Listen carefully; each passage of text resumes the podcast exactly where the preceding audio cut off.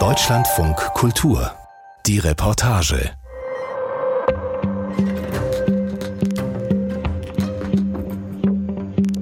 Sagt Ihnen Wounded Knee etwas? Genau, das Massaker von Wounded Knee am 29. Dezember 1890. Damals wurden 300 wehrlose Native Americans von der US-Kavallerie regelrecht abgeschlachtet. Es war so etwas wie der Schlusspunkt des Genozids an der indianischen Bevölkerung. Alle Jahre wieder wird Ende Dezember daran erinnert und seit ein paar Jahren tut sich etwas, was tatsächlich helfen könnte, die alten Wunden etwas zu heilen. Denn überall in den USA tragen Native Americans ihre alte Kultur wieder zurück. Nora Sobich mit der ganzen Geschichte.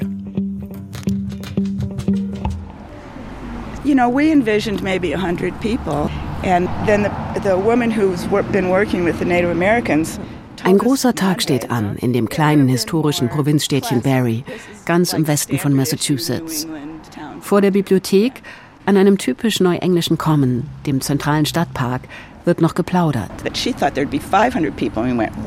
Als einer der angereisten Gäste, Lakota Chief Wendell Yellow Bull, dunkler Anzug, die Haare streng zum Zopf zurück, auch schon aufbricht. Von der Bibliothek rüber zur Ruggles Lane School. And then we thought it's November. It could be freezing, it could be raining. So we decided to just do it in the school. Dort ist die Sporthalle zur Verfügung gestellt worden. Für den historischen Moment, wie es heißt.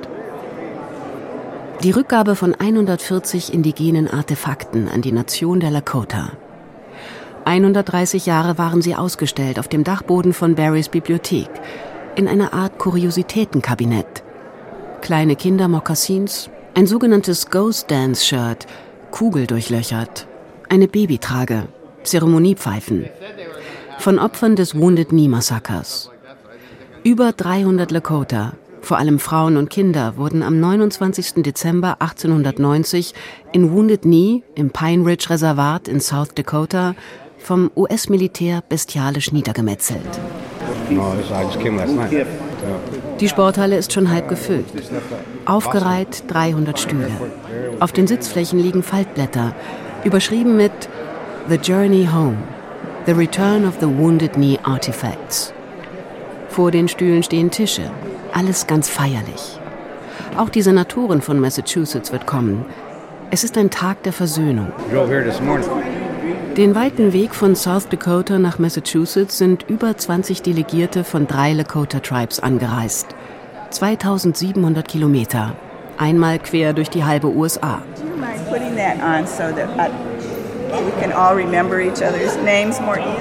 Okay, yeah. Namensschilder werden verteilt. Die beiden Tribal Elders haben an einem der Tische bereits Platz genommen. Ihre Köpfe leicht eingeknickt, als würden sie dösen, aber hellwach.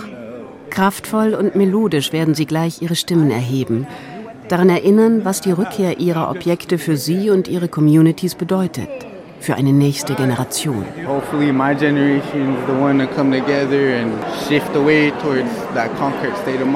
Gerade 20 ist der junge Oglala Lakota-Mann geworden.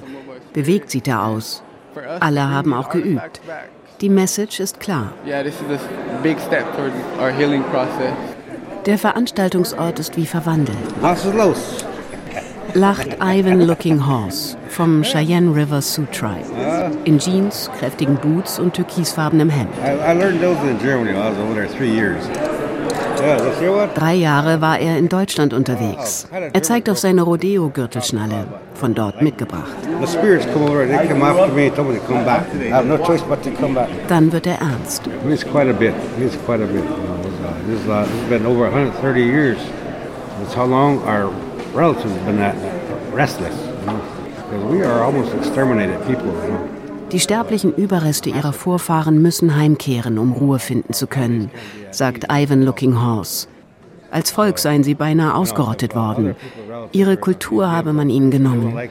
Ihre Objekte in Museen empfindet er als eine nicht enden wollende Unterdrückung. Uh, keep us oppressed. Bis Anfang 2022 hatte sich an Barrys Dachbodensammlung kaum jemand gestört. Gestohlenes von Massakrierten in Vitrinen neben ausgestopften Vögeln zu zeigen. It's the way I think and the way I feel. I don't remember when, but there was an event at the uh, Elaine, eine Neuengländerin aus Barry mit grau gelocktem Pagenschnitt, ist mit ihrer Freundin da. Herzensangelegenheit sei es ihr, bei der Rückgabe dabei sein zu dürfen. I was just Komisch sei es ihr vorgekommen, als sie vor einigen Jahren zum ersten Mal die indigene Sammlung sah. Was macht die hier?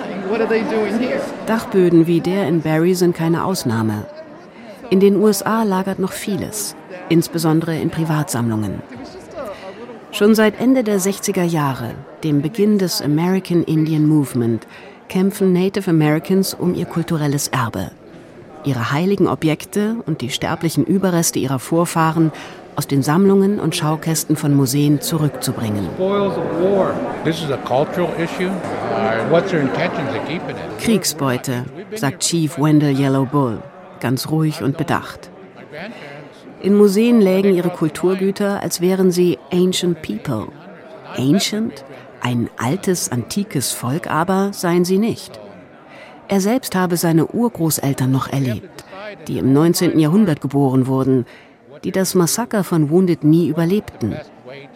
Es gehe hier um eine Entscheidung im Sinne der Menschlichkeit. Und jeder, sagt Wendell Yellow Bull, habe die für sich selbst zu treffen.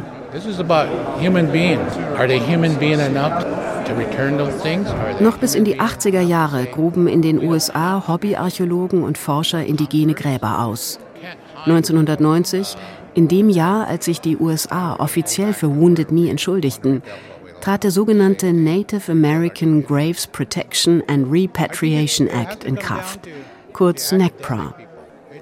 Damals ein wichtiger Schritt, eine Anerkennung der Menschenrechte. Dass die sterblichen Überreste von Native Americans keine Dinge sind, die sich beliebig ausgraben und in Museen verfrachten lassen. Jetzt ist eine neue Dringlichkeit zu spüren. Immer mehr Tribes stellen Anträge auf Repatriierung. Ein Renewal, ein Wiederaufleben der eigenen Kultur ist im Gange. Vor der Ruggles Lane School sind zwei Busse eingetroffen. We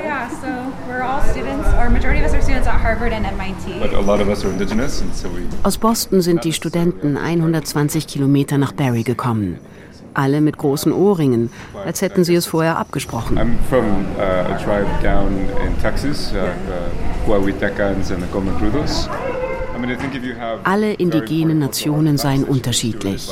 Das Trauma, das sie erlebten, sehr ähnlich, sagt einer der Studenten, der an der Harvard University Stadtplanung studiert. Kulturell bedeutsame Objekte hält er bei ihren eigenen Communities für besser aufgehoben als in Museen.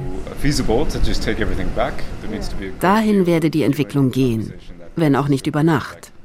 Die Rückgabe der Wounded Knee-Objekte aus Barrys kleinem Privatmuseum, so die Hoffnung, könnte beispielhaft sein, dass einige Dachböden jetzt gelüftet werden. Noch 780.000 indigene Artefakte, darunter 110.000 sterbliche Überreste, befinden sich in den Sammlungen von US-Museen und Universitäten und hätten nach dem für öffentlich finanzierte Institutionen geltenden NAGPRA-Gesetz längst zurückgegeben werden sollen.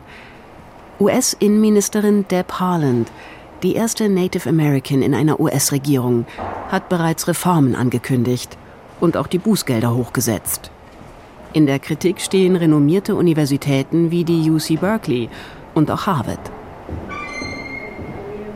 Der rote Backsteinbau des Peabody Museums für Archäologie und Ethnographie befindet sich am Harvard Campus in Cambridge, Boston.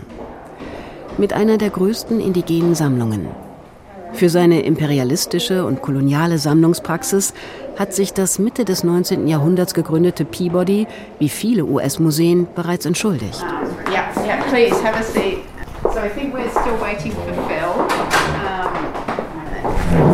Direktorin Jane Pickering hat ihr Büro im ersten Stock. Sie arrangiert die Stühle in Corona-Abstand fürs Gespräch. even though I've been here for a long time, I still sound very English. Ah, Da kommt Phil Deloria, Mitglied des Standing Rock Sioux Tribe, Autor und Harvard-Professor für Native American History. Sein Vater war der große Sioux-Intellektuelle und Aktivist Vine Deloria, eine der zentralen Stimmen der indigenen Bürgerrechtsbewegung American Indian Movement. So we're at an inflection point. It seems pretty clear, and I think it's just really important for people to know that NAGPRA has a history. It's a historical thing. Phil leitet am Peabody jetzt die neue NAGPRA Beratungskommission, wie sie sich nennt. Initiiert auch infolge der laut gewordenen Kritik. Denn mit dem bisherigen Tempo würden die Repatriierungen noch bis 2080 brauchen weswegen der Interessenvertretung Association on American Indian Affairs 2021 der Kragen platzte. Genug der Berichte und Studien. Es ist Zeit für die Rückkehr. Alles ist hoch emotional vor allem die Rückführungen von Grabbeilagen und sterblichen Überresten. In der Vergangenheit hatte Forschung meist Vorrang. At the moment we still have um, around 6500 indigenous Native American ancestors in in den nächsten drei Jahren werde das Peabody die 6500 sterblichen Überreste von Native Americans, die sich derzeit noch in der Sammlung befinden, zurückführen. NAGPRA involves it's a, a, a conversation between the museums and the tribal nations. Jane, erst seit 2019 Direktorin am Peabody, hat die Aufgabe, eine neue Richtung einzuschlagen. Alles ist in Bewegung. Angestrebt wird ein offener Dialog mit den Tribes. Im Flur hängen weiße Kittel. Das Peabody ist sowohl Forschungseinrichtung als auch Publikumsmuseum. Die im Erdgeschoss gezeigte Native American Collection, das scheint klar, wird nicht bleiben, wie und was sie ist. Dunkel, irgendwie verstaubt sehen die Ausstellungsräume aus. Sammlungspraxis und Herkunft werden kaum thematisiert. Not necessarily. They, they may become you know, so the Standing Bear Pipe Tomahawk für jedes einzelne Artefakt sei eine Rückgabe vorstellbar, sobald ein Tribe Ansprüche einreicht, sagt Phil Deloria. Im Sommer 2022 gab das Peabody relativ zügig den Pipe Tomahawk des Bürgerrechtlers Chief Standing Bear an dessen Nachfahren des Ponca Tribes in Nevada zurück. Doch oft ziehen sich die Verhandlungen über Jahre hin. Oh,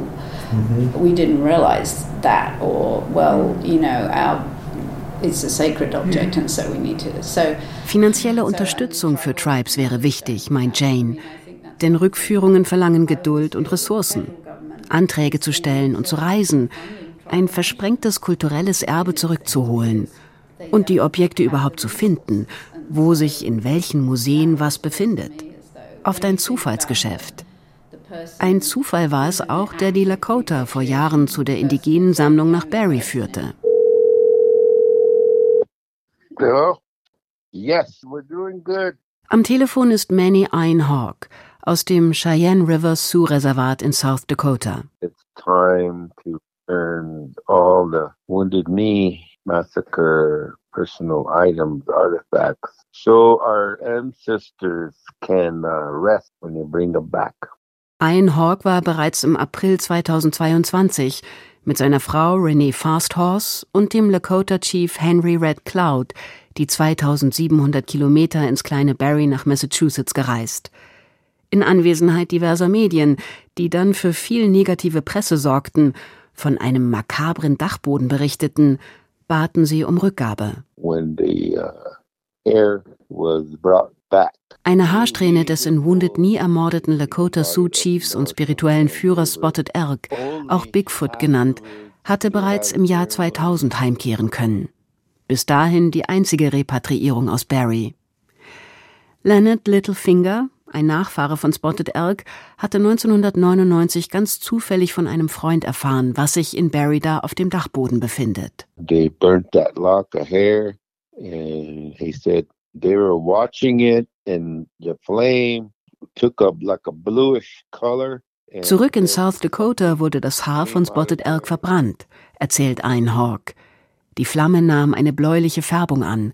Etwas stieg auf. And uh, I believe that was uh, our grandpa spotted out that just now making his journey. Eine grausige Sensationsfotografie, aufgenommen von dem deutschen George Traeger, zeigt Spotted Elks malträtierten Körper nach dem Massaker im Schnee.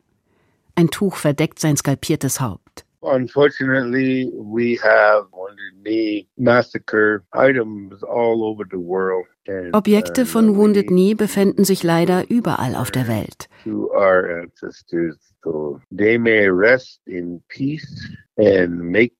journey. Grabräuber gingen nach dem Massaker auf Trophäentour, entrissen den Toten Artefakte einer vermeintlich vernichteten Kultur. Damals spielten Wild West Shows wie die von Buffalo Bill Cody noch Millionen ein. So gelangte einiges auch ins ferne Neuengland nach Barry, zu dem Schuhverkäufer Frank Root, der geplündertes für seine eigenen Wild West Shows erwarb und später dann dem Dachbodenmuseum in Barry stiftete. My grandma, great grandma Alice Ghostar survived it. Die uh, Urgroßmutter von Hawk gehörte zu den Überlebenden. Zwölf Jahre war sie alt. Sein Großvater zeichnete ihre Erzählung auf, in der Sprache der Lakota. a really sad story. We have to really try to start healing ourselves in that way and uh, forgiving. Forgiveness Wichtig sei es zu heilen und auch zu verzeihen. Das sei schwer. Ein erster Schritt, sagt Ian Hawk, sei ihr Treffen mit Nachfahren von James Forsyth gewesen, der die mordende siebte US-Kavallerie mit 760 Mann anführte, bewaffnet mit Maschinengewehren.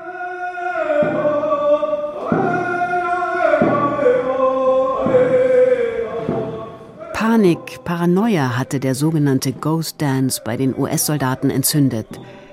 Die Lakota, eingepfercht wie in Konzentrationslagern, erschöpft von Hunger, Gewalt und Unterdrückung, fanden im Geistertanz wieder Hoffnung. Die aus Washington hin beorderten 9000 US-Soldaten fürchteten Revolte. Am 15.12.1890 wurde Sitting Bull ermordet. Zwei Wochen später folgte Wounded Knee. Bis heute hat die USA die 20 verliehenen Tapferkeitsmedaillen, Medals of Honor, der siebten US-Kavallerie nicht aberkannt.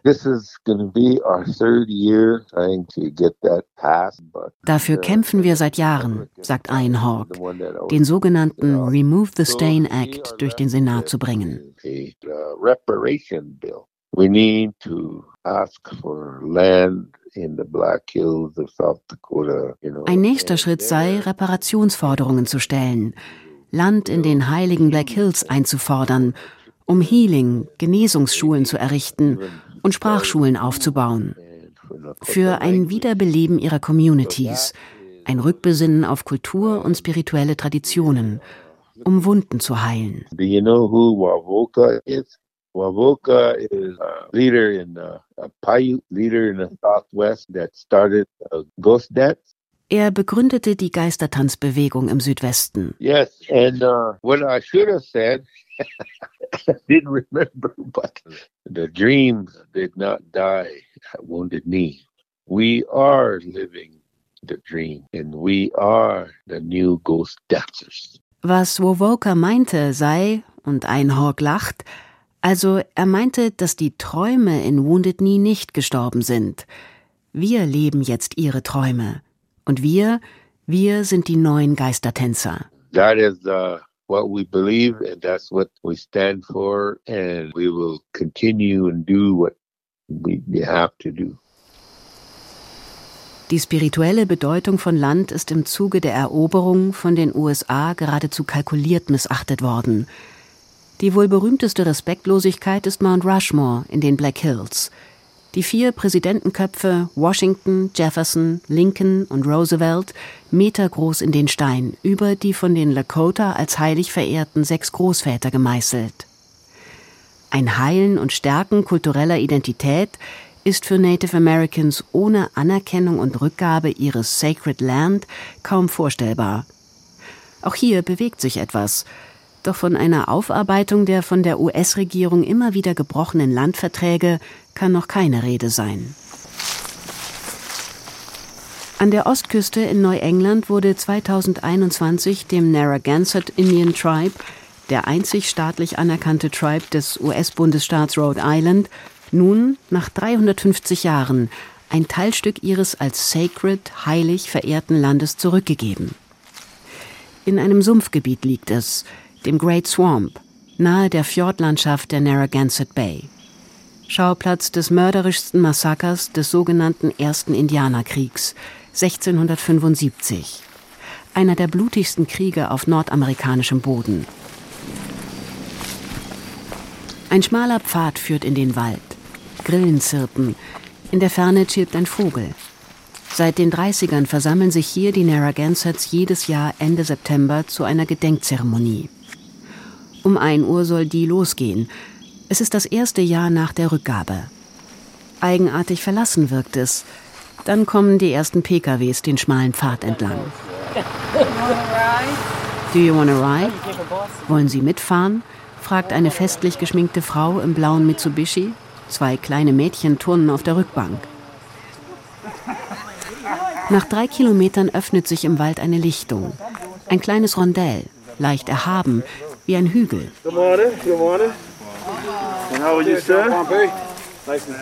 Über 80 Narragansetts haben sich versammelt. Jung, alt, manche traditionell in rehbraunem Wildleder, andere in Turnschuhen. Alle reden, begrüßen sich. Ein Wiedersehen. Nancy sitzt in einem Klappstuhl, den sie sich für die Zeremonie extra zuvor gekauft hat. Hot Narragansett, African American and Cape Verdean. I'm real mixture. Yeah, I'm an American. I'm a human being. Auf ihren grauen Haaren trägt sie einen hellen Strohhut mit weißer Feder. Wo genau das Massaker stattfand, ist nie rekonstruiert worden. Vor allem Frauen, Kinder und Ältere befanden sich in dem von englischen Kolonisten in der Winternacht des 19. Dezember 1675 überfallenen Camp der Narragansetts. Über 1000 starben, verbrannt, erschossen, erfroren im Sumpf. sacred. I mean, there's a lot of. I mean, when I think of coming through here, I think of all the Native Americans that were in here and just being slaughtered by the English. Es sei heilig, sagt Mia. Wenn sie herkomme, dann denke sie an all die, die hier wehrlos abgeschlachtet wurden. Leider hätten sie nicht das gesamte Gebiet zurückbekommen, nur eine zwei Hektar große Parzelle und auch nur in Form eines unbegrenzten Pachtvertrags. An der Ministry Road sehe man ja schon die Einfamilienhäuser. Es befinde sich heute in Privatbesitz. Fünf dicke Steinbrocken liegen auf der Lichtung im Wald um eine meterhohe Granitstele. We crashed the Narragansetts. Ein Siegermonument, das der Bundesstaat Rhode Island im Jahr 1906 errichtete in dem Jahr, als die Narragansetts offiziell zu Ausgestorbenen erklärt wurden. We have just a small fraction of land now, but we haven't given up. We stand for our principle and we're going to continue to stand for our principle. Das Denkmal ist für den Tribe, der zu den ersten Nordamerikas gehörte, der Eroberung und Kolonialisierung ausgesetzt war und heute wieder 2400 Mitglieder zählt, ein Symbol. Ein Symbol für ihr Überleben. Und auch ein Symbol für ihren Widerstand gegen Landnahme und andauernde kulturelle Unterdrückung. Dann, gegen 1 Uhr, zündet Medizinmann John Brown das erste von drei Feuern an. Ein Feuer für die Vergangenheit.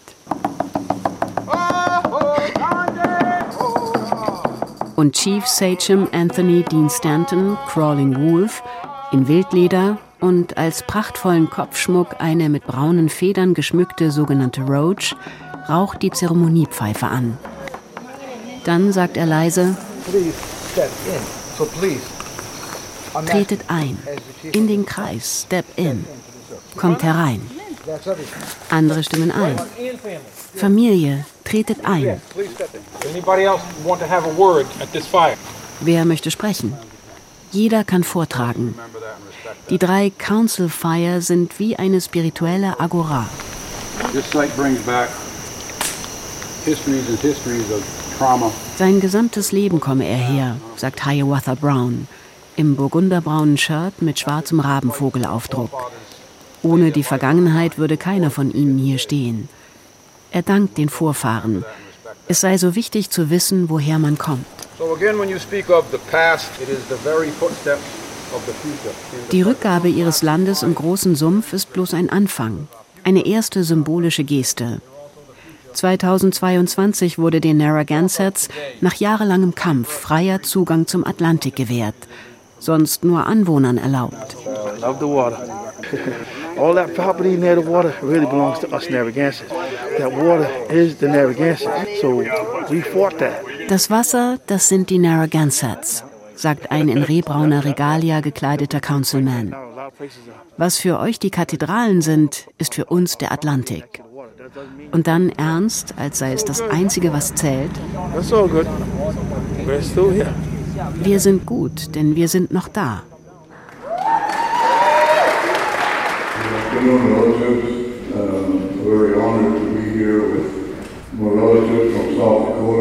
Zurück in Barrie in Massachusetts. Am Mikrofon steht jetzt der Tribal Elder und spirituelle Führer Richard Moves Camp.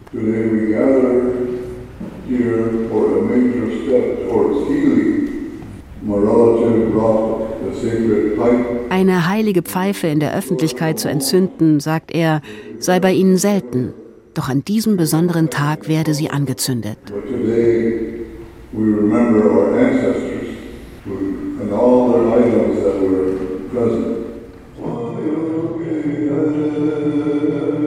Über eine Stunde Gesang und berührende Ansprachen. By repatriating these items, that we can start to heal. Auch von der Präsidentin des Dachbodenmuseums in Barrie, mit Tränen in den Augen, als hätte sie einen Change of Heart erlebt, wie es in Amerika heißt. Sie wünscht den Lakota, wieder die große, starke Nation zu werden, die sie einst waren.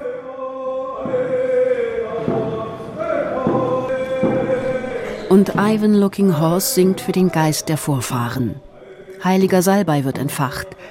Die rauchende Friedenspfeife berührt alle Schultern. Symbolisch wird ein Pappkarton überreicht. Aufgelistet die 140 Objekte, die am nächsten Tag ihre Reise antreten werden. In zwei Transportern. Von Barrie nonstop die 2700 Kilometer zurück nach South Dakota. Also. Anwesend auch Michael He Crow, ein Nachfahre von Spotted Elk, ernst und nachdenklich im blauen Hemd. Nach alten Vorlagen fertigt er in fantastischer Handarbeit traditionelle Objekte, Gewänder, alte Waffen für die Bogenjagd, Mokassins, eins schöner als das andere. Um die Kunst wieder aufleben zu lassen, zu bewahren. Auch in Europa, sagt Michael He Crow, befinden sich noch viele ihrer Artefakte. Auf internationaler Ebene gibt es für indigene Repatriierungen im Grunde keine Gesetzgebung. Als das Weltkulturerbemuseum in Frankfurt 2021 ein Lederhemd des Lakota Chief Daniel Hollowhorn Bear an dessen Nachfahren zurückgab, geschah es freiwillig, wie es hieß, aus moralisch-ethischen Gründen. Sieben Jahre vergingen, bis das Karl-May-Museum bereit war, einen über 100 Jahre gehorteten Skalp zurückzugeben. Spenden werden gesammelt. Warme Kleidung für das Pine Ridge Reservat. Mit über 90 Prozent Armut. Hope, Hoffnung ist wichtig. Just, just, just common knowledge that you don't, you don't abuse other people. You, know? you want to be treated the way you want to be treated, with respect and honor. Die eigentliche Homecoming-Zeremonie der Wounded Knee-Objekte wird wieder zurück in South Dakota sein. Am 28. Dezember am Ende des sogenannten Bigfoot Ride.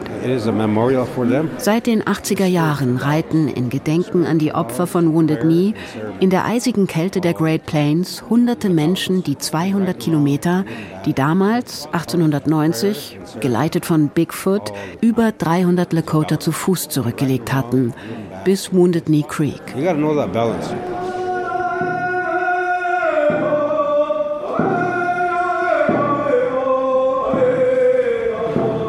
Balance, Gleichgewicht sei wichtig, sagt Ivan Looking Horse. We need to find peace.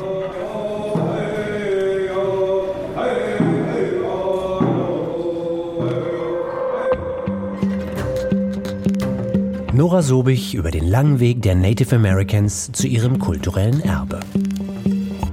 Und in der nächsten Folge unseres Podcasts lassen wir es buchstäblich krachen und nehmen sie mit in einen Vulkankrater. Ich bin Eberhard Schade, wir hören uns wieder.